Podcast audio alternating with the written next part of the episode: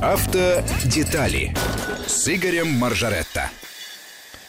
Здравствуйте, у микрофона Евгений Яковлев и, конечно, с радостью приветствую в студии Игорь Маржарета. Игорь, Всем добрый день. Рад э, слушать тебя в эфире, э, и, как думаю, наши слушатели тоже. А, пристегиваемся и поехали.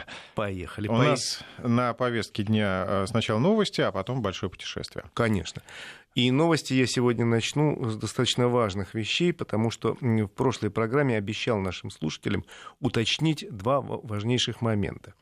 Первый момент. Задали мне вопрос, на который я ответа не знал. Связан он с законом о регистрации мы говорили о том, что теперь изменился, изменилась практика, и по новому закону о регистрации э, номер присваивается в зависимости от того региона, где вы зарегистрированы. То есть сейчас э, до Нового года можно было любому жителю, условно говоря, Ингушетии в Москве зарегистрировать автомобиль и получить номер там, с тремя семерками или 799 сейчас как идет. А теперь, э, значит, можно зарегистрировать по-прежнему в любом месте автомобиль, но поскольку есть единая компьютерная система, то номер присвоит того региона, где вы зарегистрированы. То есть, условно говоря, если зарегистрированы там э, в Адыгее, вам даже в Москве выдадут автомобиль с номером э, региона 01. Это нормально, ничего страшного в этом нет. В машине печатающей все равно, что печатать, это там изменить программу. А зачем нажать... такая мера нужна?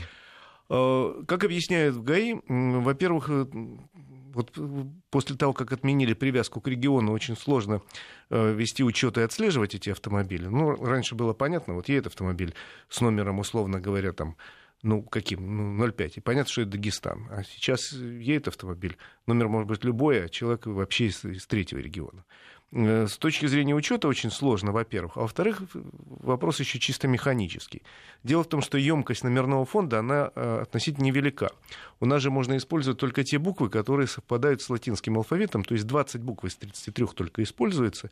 И, соответственно, если парк большой в каком-то регионе, растет он быстро, как в Москве, то уже довольно быстро кончается, уже 799, по-моему, кончается снова, теперь, чтобы брать три девятки, я даже не знаю.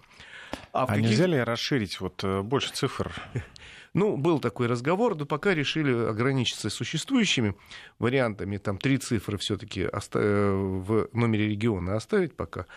А, так вот, я говорю, поскольку в Москве, там, условно говоря, в Питере и в Ростове очень быстро кончаются, и в Самаре, там, еще в нескольких регионах эти самые э, коды номеров региона, э, буквы кончаются, и решили, что, ну, давайте по равномерно все-таки распределять. Но главное это сложность учета, конечно. И сложность понимания, особенно если речь идет о разыскных мероприятиях, надо э, там, понимать, что ну, увидели машину, допустим, с номером там, 18 региона и запомнили 18. А так непонятно что.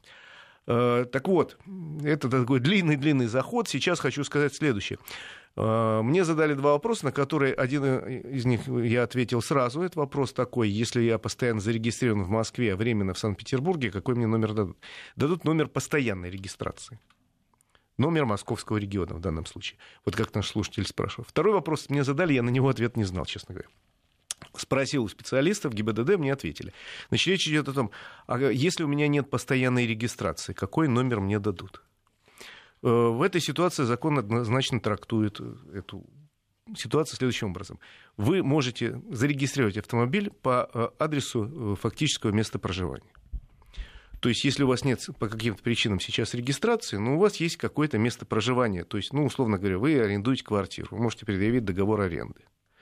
И насколько я помню, если временная регистрация у владельца, то и автомобиль регистрируется да. временно до того э, момента, когда у да. человека закончится регистрация. То есть, условно говоря, зарегистрировать можно даже в той ситуации, если у человека нет постоянной регистрации по месту фактического проживания. Правда, если нет места фактического проживания, тут и зарегистрировать невозможно будет. Ну, я и сомневаюсь, что человек, не имеющий места хоть какого-то проживания и регистрации, купит автомобиль. Бывают случаи, когда люди живут в машине. Ну, я все-таки надеюсь, таких случаев не очень много. Ну, я имею в виду, работают круглосуточно. Я надеюсь, что все-таки таких случаев очень много. Это первый вопрос. Вот я дал ответ по месту фактического проживания. Второй вопрос оказался достаточно сложным. Дело в том, что несколько раз в ГАИ России говорили о том, что в связи с вступлением нового закона о регистрации э, в 10-дневный срок по-прежнему мы имеем право э, зарегистрировать автомобиль и обязаны это сделать в 10-дневный срок но э, говорили, что вроде как нельзя э, в это время без номеров ездить. Так вот, э, окончательное решение, которое вот я сейчас озвучиваю, что ну, там возникла сложность, там действительно очень непонятно прописан один из пунктов в законе о регистрации, который привязывает регистрацию к моменту фактического выхода автомобиля, то есть к, к тому моменту, когда он выпущен с завода и выдан ПТС. На самом деле это не надо об этом думать, надо знать следующее. Вы купили автомобиль. С, видимо, где-то с весны или с лета можно будет зарегистрировать его прямо у дилера. Если вы не хотите это делать, или если у дилера нет возможности, вы обязаны в 10-дневный срок после покупки автомобиля поставить автомобиль на учет в ГИБДД. И вот до ГИБДД вы имеете право доехать без номеров. Другое дело, что появляется и ужесточается пункт, который требует иметь номер, если э, вы уже зарегистрировали автомобиль. Если автомобиль зарегистрирован, то без номера вы ехать не можете категорически. И тут существуют жесточайшие наказания даже в том случае, если вот будет такая практика, вы приехали в ГИБДД, зарегистрировали автомобиль, а номер вы собираетесь получить в некой сторонней компании, которая на это имеет лицензию. Ну, а ну, зачем, если можно в ГИБДД? Ну, во-первых, э, например, у вас э, номерное место для э, номера, оно нестандартное. Такой номер могут напечатать только сторонние организации, которые имеют лицензию. Например, ну, у американских, японских автомобилей там иное посадочное место. Или это мотоцикл, там, который требует другого номера. Либо, допустим, ГИБДД фирма, которая предлагает, просит 2000, а другая сторонняя организация просит 1000. Это же бизнес, там есть верхние ограничения, а нижних ограничений нет. Вот, вот в таком случае вы не имеете права ехать в эту стороннюю организацию без номеров. Если вы решили получить номер где-то извне, у вас есть уже регистрационные документы, и вам присвоен номер – хотя и виртуально, вы оставляете машиночку на такси или на автобусике или пешочком, направляетесь в эту организацию, вам печатают эти номера, вы возвращаетесь, вешаете и перемещаете. Как сейчас можно, модно на электроскутере. На электроскутере. Но на самом деле, еще раз говорю, что в 10-дневный срок вы обязаны зарегистрировать автомобиль, пока он не зарегистрирован, пока ему не присвоен номер, вы можете теоретически ездить на автомобиле, это не будет караться. Но если вы уже зарегистрировали его, у дилера или неважно, или э, в ГАИ без номера не смей выходить, потому что это наказывается и высоким штрафом, а повторно лишением прав. А, слушатели спрашивают, если я переезжаю в другой регион, то что мне придется менять номера? Ну, да. Ну, человек просто меняет официальную, ну, постоянную, ну, не прописку, нет, постоянное ну, место специально номер менять, конечно, не придется, специальный номер, но если вы будете переоформлять каким-то образом автомобиль, то есть перепродавать его или там родственникам передавать, тогда номер придется поменять. А так специально нет, конечно, никто не заставит. Ну, уж есть какой, так, такое есть. Но просто, я говорю, при перерегистрации автомобиля, не ваше личное автомобиля, номер придется поменять по месту привязки уже владельца. Вот это то, что касается закона о регистрации, некоторых пунктов, с которыми было непросто разобраться в течение вот этих первых дней Нового года. К счастью, не, не слышал я ни об одной истории, чтобы кого-то пытались из тех, кто купил в эти там два недолгих рабочих дня автомобиль, остановить, там, оштрафовать. К счастью, таких случаев я не слышал, но имейте в виду, еще раз говорю, Пока не зарегистрирован автомобиль, вам дается 10-дневный срок, и в это время вы можете перемещаться без номеров, но ну, с полным комплектом документов. А потом, если номер у вас уже э, существует где-то в сети, ну пусть в базе, в базе да? данных, в базе. пусть он виртуальный, вы не имеете ни, никакого права перемещаться без номеров. Это наказуемое, причем очень строго наказуемое правило. А, напомни, пожалуйста, что сейчас с э, ездой, ну, если номер потерялся, например, с одним номером, я могу ехать? С одним да, но его лучше, если потерялся передний, лучше задний перебросить вперед и доехать до места, э, где вам сделают дубликат. Но проще, конечно, сейчас достаточно простая ситуация по изготовлению номеров. Особенно в крупных городах. Мы просто проводили эксперимент э, несколько месяцев назад. Коллеги моему заказывали номера, поскольку у него просто старые и стерлись хорошо а он собирался за рубеж, заказывал при мне, и номера ему привезли там, по-моему, через два часа. То есть вам привезут даже в офис, или вы съездите в фирму, то есть никаких проблем с этим сейчас нет. Есть по-прежнему проблемы с зарубежными номерами, поскольку э, копию нашей фирмы печатать не могут зарубежных номеров по закону. Сейчас есть уполномоченные компании, которые могут тебе сделать копии номеров, если ты предъявляешь полный пакет документов. Ну, понятно. ПТС. А, да, зарубежные номера эти компании не печатают. И по-прежнему есть воришки, которые э, таскают номера, а потом вымогают деньги. Российские таскать перестали, потому что ну, смысла нет заказать дубликат недолго. А вот иностранные по-прежнему таскают. Я почему знаю, потому что э, у одного знакомого знакомых увидел машину, стоит у него на охраняемой стоянке, но без номеров. Ну, как бы охраняемая стоянка, ну, там большая территория, но без номеров. Я говорю, а почему у тебя без номеров? Он говорит, а у меня белорусские номера, их несколько раз, дважды воровали, и каждый раз вымогали какие-то суммы денег. Я их просто снимаю, кладу в салон, а когда выезжаю, вешаю. То есть закон он не нарушает, но таким образом сохраняет целостность кошелек. Еще раз вопрос от слушателей. Была возможность продать авто с сохранением номера. Теперь не будет? Почему же не будет? Если вы меняете место жительства, тогда не получится, да? Если вы в своем же регионе... Если вы в своем регионе, вы, вот условно говоря, я зарегистрирован в Москве. У меня есть автомобиль, у меня московский номер. Я продаю автомобиль Евгению. Евгений тоже живет в Москве, никаких проблем нет. Я, я прошу, отдай мне свой красивый три единицы. Да ради бога, я тебе отдаю вместе с номером. Если я не хочу оставить за собой этот номер, я могу оставить за собой, если он моего региона. Я его могу оставить за собой.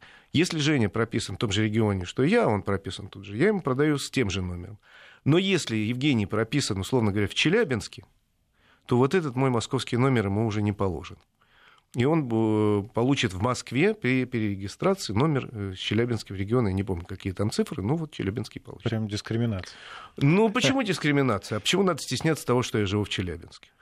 По-моему, замечательный город. У меня там родственники есть. Я там много раз был. Многих людей знаю. Приятные люди достаточно. Вот. Э, это что касается закона регистрации. Давайте еще к деньгам, к некоторым новостям про деньги. Ну, во-первых, к сожалению, новость не веселая. У нас э, подорожали все автомобили. Все автомобили, первая неделя этого года ознаменовалась ростом цен на все автомобили, в ПТСе которых стоит год выпуска 2020. Вы можете купить по старым ценам автомобиль, если там стоит 2019 год, и такие машины будут у дилеров как минимум еще до марта. Вы немножко сэкономите денег, тем более, что традиционно машины прошлого года выпуска еще и положены самые разные скидки. Но, к сожалению, машины 2020 года уже подорожали, причем по всему модельному ряду, от бюджетных до самых дорогих – а если вы ждали какую-то модель новейшую или там рестайлинговую, то уже... Ну да, да даже если она, Жень, даже если она не рестайлинговая, к сожалению, официально государство наше повысило цены на все автомобили, несмотря на то, что рынок у нас хлипкий. Итоги года будут озвучены во вторник. Я думаю, мы обсудим эту тему на неделе. Но э, понятно, что падение составило 3-4% по итогам года. Примерно 4, я думаю. И на падающем рынке повышать цены, это мне показалось несколько странным, но Минпромторг пошел на то, чтобы ввести новый утилизационный сбор, он повышен, мы уже говорили об этом, причем среднее повышение утилизационного сбора составило 110%, то есть два с лишним раза. И если до Нового года средний утилизационный сбор составлял 100 тысяч рублей, ну, примерно, плюс-минус, то, соответственно, 200 тысяч рублей будут уплачено производителем или продавцом с каждого нового автомобиля. Эти деньги в случае с импортным автомобилем полностью выплачиваются в бюджет и никак не компенсируются. Таким образом, вот уже, например, компания Subaru объявила о том, что подняли цены на э, несколько тысяч рублей, компания BMW на 4%, компания э, Audi на 3% в среднем, э, Volvo подняла. Ну, те компании, которые ввозят автомобили, да, Subaru вот 3-6% в зависимости от модели те компании, которые ввозят в страну автомобили, не собраны, они сразу повысили цену на ту сумму, которую государство теперь с них берет. Причем самое обидное в этой ситуации, что утилизационный сбор к утилизации отношения не имеет. И хотя министр сказал, это теперь позволит повышение утилизационного сбора более пристально отнестись к утилизации, но закона об утилизации автомобилей у нас по-прежнему в стране нет. Эти деньги поступают просто в бюджет, и там тратятся на самые разные, наверное, хорошие дела, плохие. Сколько времени существует э, утилизационный сбор? Уже, уже много лет? Да, уже больше пяти лет. Но закона об утилизации нету, нет утилизационной промышленности как единой промышленности, нет постановлений, связанных с ее развитием. Эти деньги прямиком уходят в бюджет.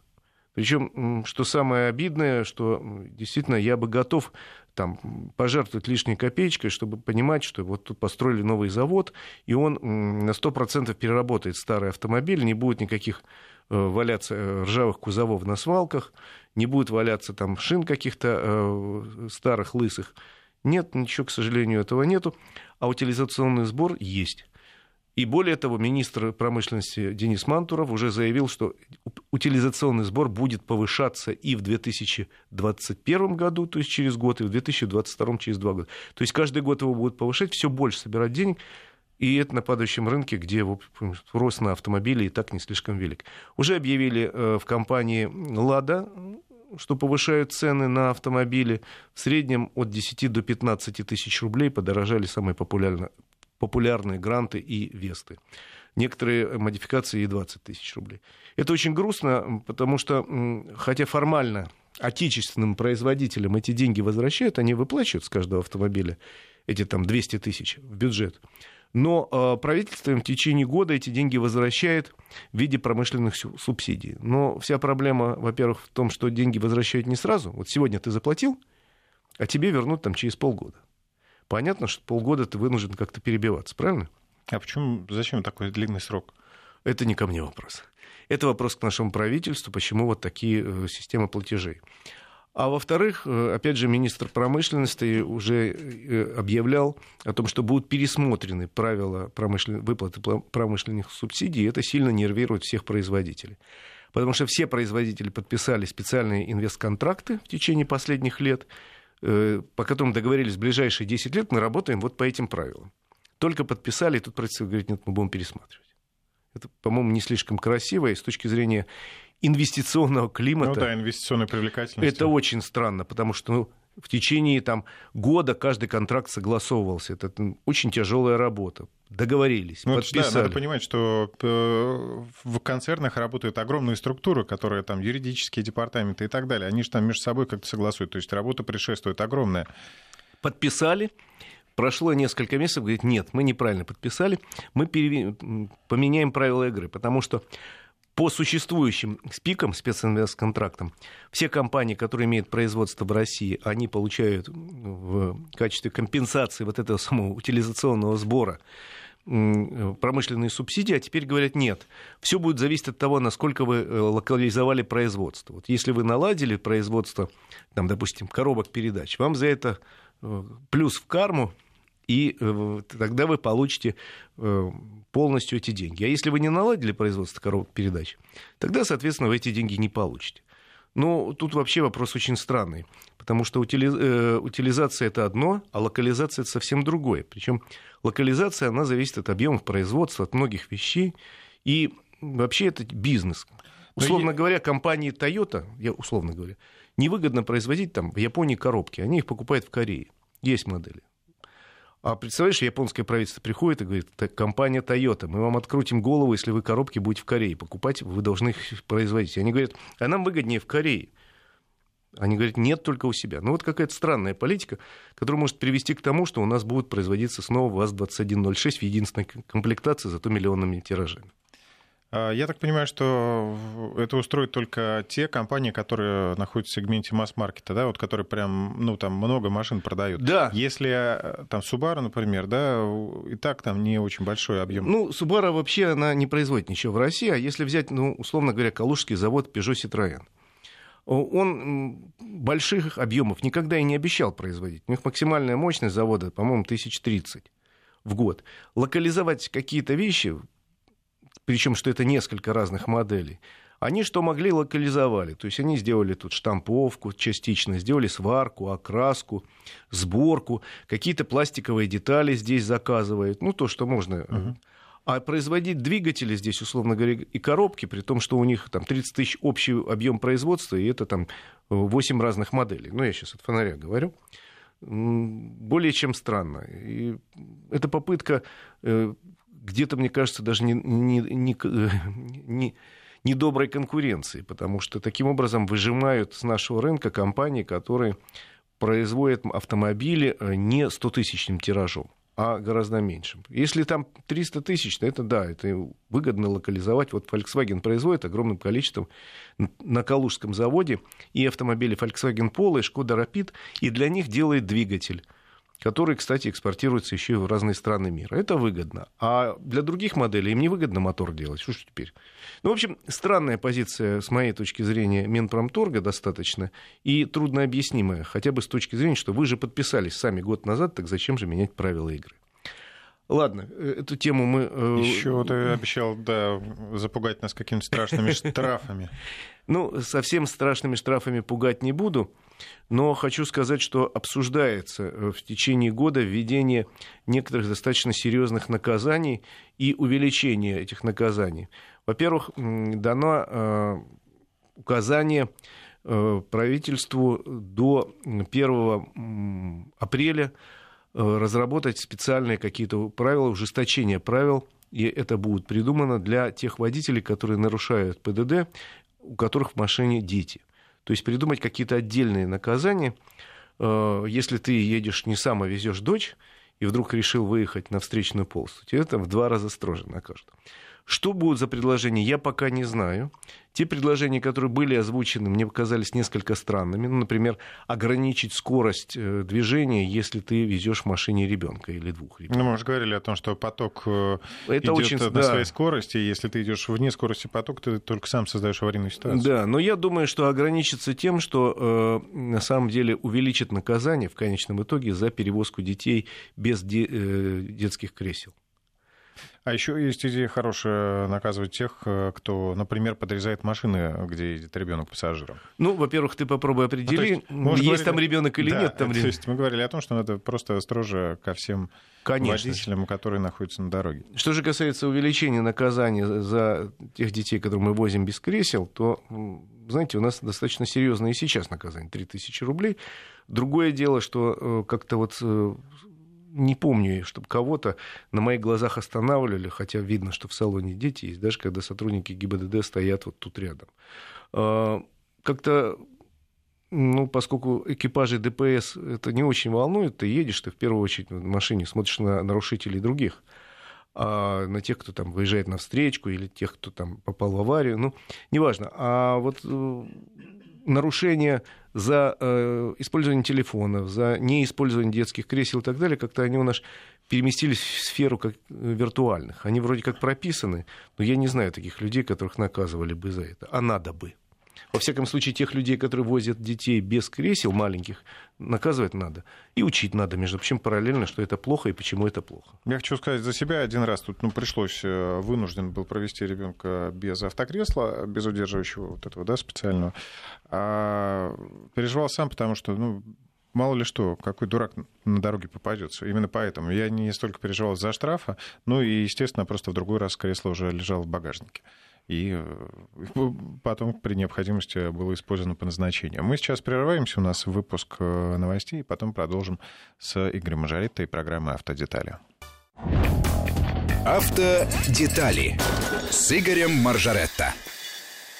И возвращаемся в студию. В общем, все новости мы обсудили. Теперь пришло время для более приятного разговора, для разговора о путешествиях. Да, потому что каникулы зимние заканчиваются. Кто-то сидел дома, кто-то сидел у печки, кто-то э, поехал к теплые края, а я поехал в путешествие на Новый год к друзьям в Белоруссию. Вот про путешествие в Белоруссию, про э, все э, тонкости, которые надо знать перед тем, как вы собрались в гости к нашим соседям, я и хотел рассказать далеко не первый раз езжу в эту страну, отношусь к ней с большим уважением, с большим пиететом. Прекрасные люди живут. Э, считалось традиционно, что это чисто транзитная страна. Ну, проехал, проехал, быстро проскочил за окном пейзажи и смешные с нашей точки зрения названия, потому что бело... Э, те слова, которые по-русски пишутся, э, одно написание, по-белорусски иначе, нам кажется иногда смешно. Но, с другой стороны, это, это другой язык, поэтому не будем над ним смеяться. Но э, Белоруссию я собирался заранее, договорился. И теперь я вам могу сказать, это не первый, еще раз говорю, мой визит в эту страну, там есть что посмотреть, там масса замечательных точек, куда можно съездить.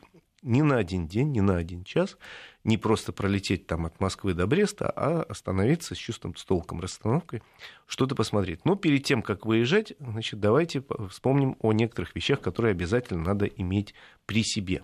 Машину. Да. В первую очередь. В первую очередь машина. Собственно, если у вас нет машины, есть автобус, есть поезд, есть самолет. Но я все-таки рассказываю про автомобильные путешествия. Я люблю путешествовать на автомобиле, мне это очень нравится. Итак, автомобиль должен быть исправен, в автомобиле должен быть полный комплект документов, которые, которые требуют наши э, правила дорожного движения. Они такие же примерно и в Беларуси. Значит, надо иметь на автомобиль соответственно, э, свидетельство о регистрации, ну, права действующие вам надо иметь. Свидетельство о регистрации, причем, что если это автомобиль ваш, или чей-то, ну, условно говоря, из тех, кто едет в путешествие. Ну, вот у меня автомобиль, так получилось, записан на жену, вот она со мной ездила с детьми, никаких проблем нету.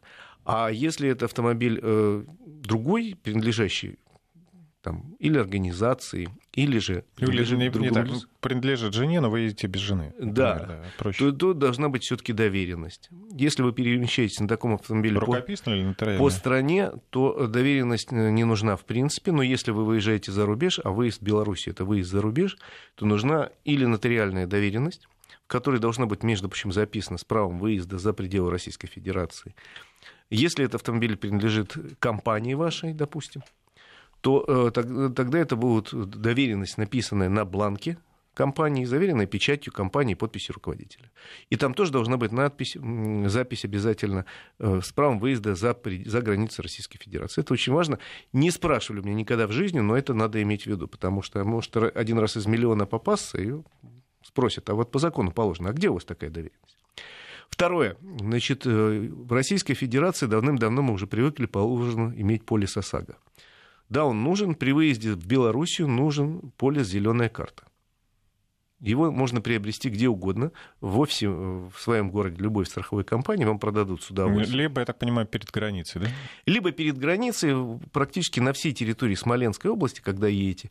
Справа-слева довольно большое количество и специальных домиков, где написана зеленая карта, и на крупных э, э, многофункциональных э, сервисных таких центрах, где есть АЗС, там кафе, там магазинчик, там обычно тоже сидит представитель какой-то страховой компании. То есть крупную АЗС увидели, там обычно тоже написано зеленая карта. Ее надо купить в обязательном порядке. Значит, стоит минимальная на легковой автомобиль на Беларусь 840 рублей. Действует она две недели не такие деньги большие, чтобы пытаться сэкономить, тем более имейте в виду, что у них очень существенный штраф за отсутствие. Опять же, никто меня не спрашивал эту зеленую карту, но если бы, не дай бог, ну, во-первых, она все-таки покрывает какой-то ущерб достаточно серьезный, а во-вторых, самое главное, что, ну, не самое важное очень, если все-таки вас останавливают, у вас нету, по белорусским правилам штраф составляет на наши деньги 7 тысяч рублей. 840 рублей и 7 тысяч все-таки не, несколько разные цифры, как мне кажется. Игорь, где лучше заправиться в такую дальнюю поездку? На нашей территории или уже где на угодно, где угодно. Выгоднее. На, абсолютно одинаково. Что приятно, абсолютно одинаково. Разница в копейке. Примерно столько же, сколько и у нас стоит и бензин, и дизельное топливо в Беларуси. Тем более, что это, в общем, понятно, что одна и та же нефть. Э, в Беларуси два, насколько я помню, крупных нефтеперерабатывающих завода. Они работают на российской нефти. Цены такие же, как в России. Платить на АЗС можно в белорусских рублях, русские не берут, естественно, или карточкой, банковской картой любого российского банка без проблем они принимают. Причем мне очень нравится в Беларуси вот эта система, у них сейчас так развита вот система карточек, что, в принципе, заплатить можно везде. В сельском магазине карточкой заплатить. Я в прошлом году в парке в Бресте покупал мороженое у мороженщицы, которая тележку катила. И я говорю, «А у меня нет белорусских денег. Она достала картридер, говорит, пожалуйста, платить карточкой. Не отвертишь, что Да, э, мороженое очень хотелось. Вот, поэтому э, если вы хотите, вы, конечно, можете поменять деньги. И на границе меняют, и в самой Беларуси есть обменные пункты на белорусские рубли. Э, но если вы собираетесь там просто расплачиваться где-то только на заправке, в магазине и в музее, то вам вполне хватает обычной банковской российской карточки, никаких проблем не возникает. Э, зато проблемы могут возникнуть у любителей быстрой езды. Я уже рассказывал как-то, э, как меня в прошлом году в Беларуси оштрафовали, пусть на небольшую сумму, но все-таки было обидно, был хороший урок. В этот раз я проехал без всяких проблем, хотя автомобиль был достаточно мощный, э, строго соблюдая правила дорожного движения. В Беларуси очень неплохие скоростные транзитные дороги. Кстати, вы, когда въезжаете на территорию Беларуси, во-первых, вот вьются флаги, что называется, стоит указатель Республика Беларусь, и никого. То есть вы, когда въезжаете на территорию Беларуси на автомобиле с любым номером, вас не останавливают. У нас формально между Россией и Беларусью границы нет. Если вы едете в Белоруссию. А вот если вы едете из Белоруссии в Россию, граница есть. Э, дело в том, что несколько лет назад э, они ввели 30-дневный э, срок, по которому граждане Евросоюза могут приехать в Белоруссию без визы.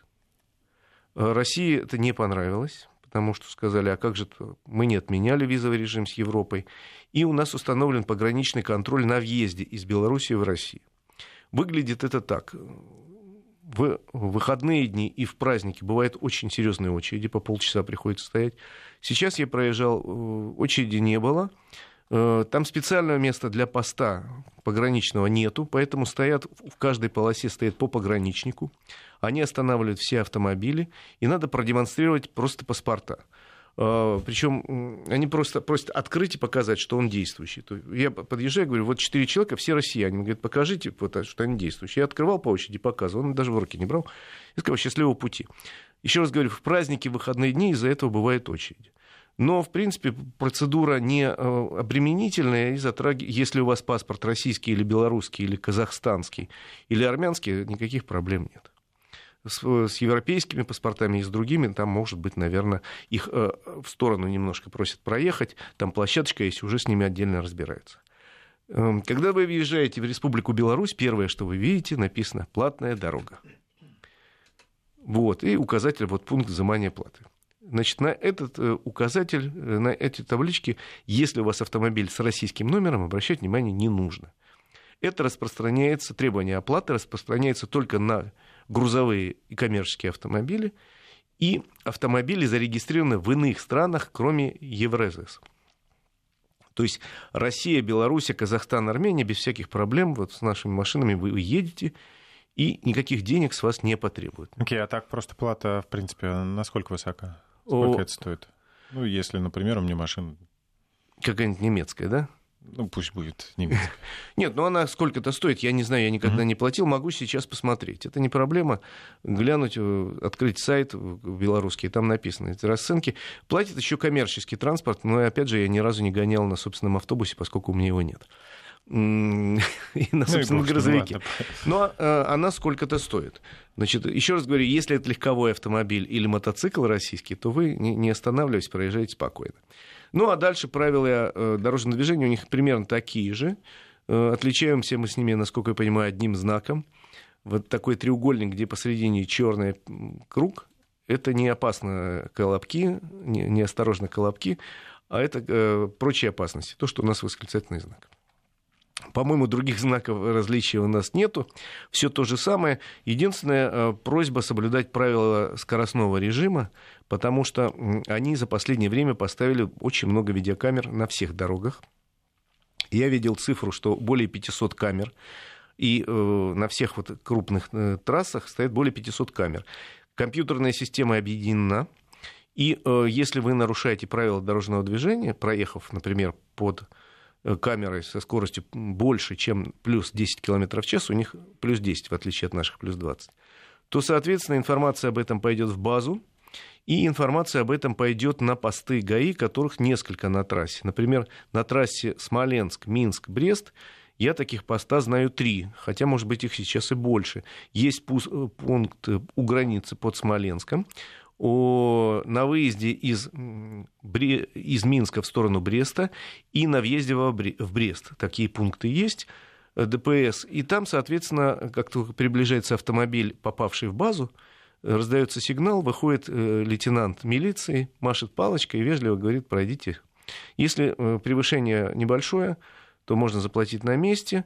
Если вы не можете заплатить, то по белорусскому КОАПу и это имейте в виду, по белорусскому КОАПу можно, э, могут задержать и удостоверение, то есть права до уплаты, и могут задержать автомобиль в случае, если это серьезное нарушение. Причем есть такие любители разогнаться, которые так от Бреста, знаешь, как даст 180 и до Смоленска, а тут встречают и говорят, здравствуйте. Мне рассказывали про человека, которому требовали уплатить штраф в сумме 240 тысяч рублей. Какой кошмар. Проехал с ветерком. Платный проезд. Ты говорил, бесплатная дорога. На самом деле э, соблюдать правила нужно. Э, это очень важно, тем более, что, ну, слушайте, ну, у них очень хорошие скоростные дороги.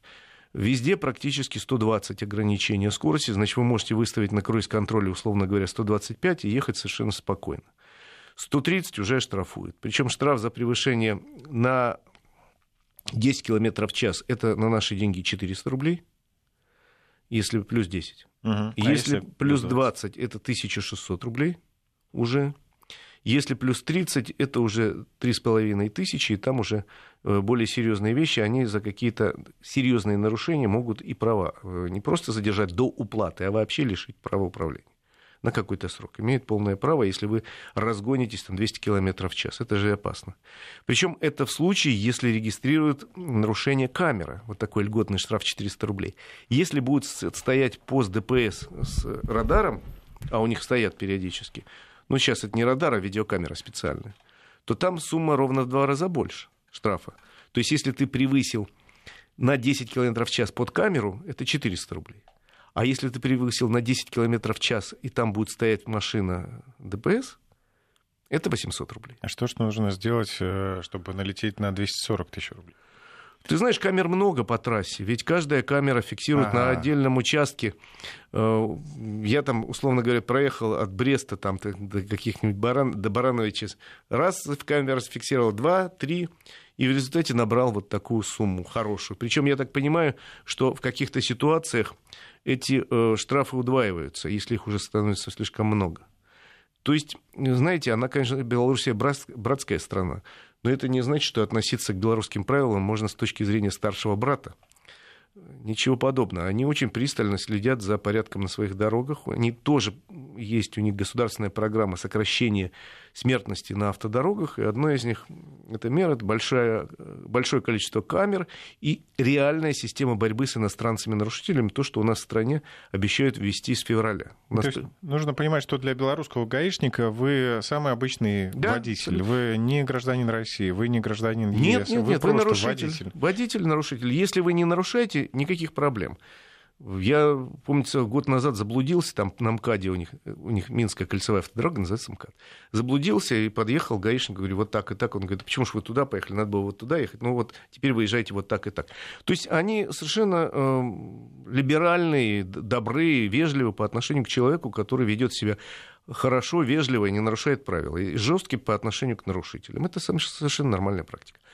Значит, ну вот рассказываю, что я проехал по трассе М1 нашей. Э, и по трассе М1, она, продолжение у них же называется также трасса М1 от Смоленска, она мимо Минска и до Бреста идет. Я в этом случае в Брест не ездил, я ездил к друзьям под, э, под Молодечно, это Брестская область. Дальше повернул с трассы М1 направо на МКАД-2, у них есть дальний обход Минска, называется МКАД-2 тоже дорога, которая строилась несколько лет, в этом году проехал, получил удовольствие, потому что тоже везде почти разрешена 120 скорость дорога хорошая, качественная, со всеми атрибутами трассы первой категории. Э, официально называется М14. Ну и дальше по этой трассе, если кому надо в сторону Литвы и Латвии, вы объезжаете Минск. Я объехал Минск, поехал под Молодечно. Э, значит, рассказываю вот в телеграфном стиле, что смотреть в Беларуси. Да, конечно, смотреть Минск, очень интересный город, столица. Э, немножко э, он очень сильно пострадал во Вторую мировую войну. Центр они немножко восстановили, это называется Троицкое предместье. Погулять там, попробовать блюда белорусской кухни. Это очень нужно, важно и э, абсолютно обязательно для посещения. Центральные проспекты, они широкие, они красивые, парки очень красивые в Минске. Но сейчас не самое время для гуляния. По Минску холодно, ветра, это скорее летний город. Но интересно, очень э, недалеко от Минска есть два очень хорошо восстановленных замка. В прошлом году у меня был Несвежский замок, я рассказывал, очень красиво. И в 30 километрах от него, это направление на Брест, есть Мирский замок. Вот в этом году был Мирский замок, прекрасный, интересный, э, очень хорошо восстановленный. Настолько хорошо, что некоторые специалисты говорят, вот, слишком красиво мы его сделали, он при жизни таким никогда не был, использовали современные материалы. Но вы знаете, он действительно интересный, он действительно красивый, он выдержал массу осад. Он, по нему история прокатилась катком, это замок, который появился, первые упоминания о нем относятся к 15 веку. Э, основные строения 16 века э, связаны с историей в первую очередь семьи Радзивиллов, естественно, магнатов местных, э, польско-литовско-белорусских. Но это Речь Посполитая же была на протяжении многих веков. В конце XIX века замок был выкуплен и восстановлен одним из российских родов по фамилии Свято, Свято, Святополк Мирские. Они пытались таким образом привязаться к этой месту. Мирский замок, мирская семья. Mm-hmm. Ну, на самом деле это условно, но они восстановили. В 20 веке не очень везло этого замку, его в очередной раз рушили войны, потом его не очень восстанавливали в годы советской власти. А сейчас восстановили, он реально очень красив, там интересные экспозиции, там поведут, расскажут массу легенд, связанных с с какими-то привидениями, там, как в любом замке средневековом есть привидения, но, во-первых, он, во-первых, он очень красивый. И реально провести несколько часов там удовольствие. Тем более плата невелика, я же не помню, пару рублей белорусских, то есть, ну, условно говоря, 60 там, рублей для взрослого, чуть меньше. Э, дети, по-моему, бесплатно были. Но это действительно интересно. Вот Мирский замок, Несвежский настоятельно рекомендую. Ну и сами города, Э, белорусы очень много денег вкладывают в восстановление городов. То же самое Молодечно, это хоть молодой город, судя по названию, но он очень хорошо сделан центр, и место для гуляния полно, и парки, и аттракционы, и все там есть. Я уж не говорю о Бресте с тысячелетней историей, о Гродно с более чем тысячелетней историей, и о э, современных каких-то интересных э, таких локациях, куда ну, лучше летом, конечно, но все-таки надо съездить там. Есть участок линии Сталина восстановленный, э, линия обороны, которая, к сожалению, не сыграла своей роли, но интересная с точки зрения фортификационного искусства. Э, вот про замки я сказал. То есть э, страна очень любопытная, очень интересная, богатая, очень хорошая, интересной кухней с народными традициями, с прекрасными местными напитками. Расскажи, на чем ездил. Значит, рассказываю. В этот раз я для путешествия взял автомобиль, который давно собирался взять и опробовать. Это Рено Аркана – это автомобиль, который э, собственно, одно из главных событий прошлого года – это появление автомобиля, сделано компанией Renault специально для России. Автомобиль э, внешне очень красивый, но достаточно много споров по его поводу идет. Он э, продается неплохо, входит в 25 самых продаваемых моделей в России, хотя стоит недешево. Но автомобиль большой, он относится к классу С, и э, конкурирует с большим количеством других внедорожников. Причем это реальный внедорожник, кроссовер. Э, Причем э, кроссовер в редком в бюджетном классе это купе кроссовер. Это, а это так, да, называется? Или кросс-хэтч, там что-то Нет, там еще купе, Это называется купе кроссовер. Пятидверный автомобиль с покатой задней дверью. Э, достаточно вместимый. Я думал, что из-за того, что дверь задняя покатая, в багажнике мало места. Нет, в багажнике вполне себе хватает места. Мы много подарков везли. Все поместилось, еще лишнее место оставалось. Значит, высокий клиренс, у, он бывает с, передним, с передним приводом, бывает с полным приводом. У меня был автомобиль с полным приводом, с высоким клиренсом. И э, там масса вариантов двигателя, вообще 12 комплектаций.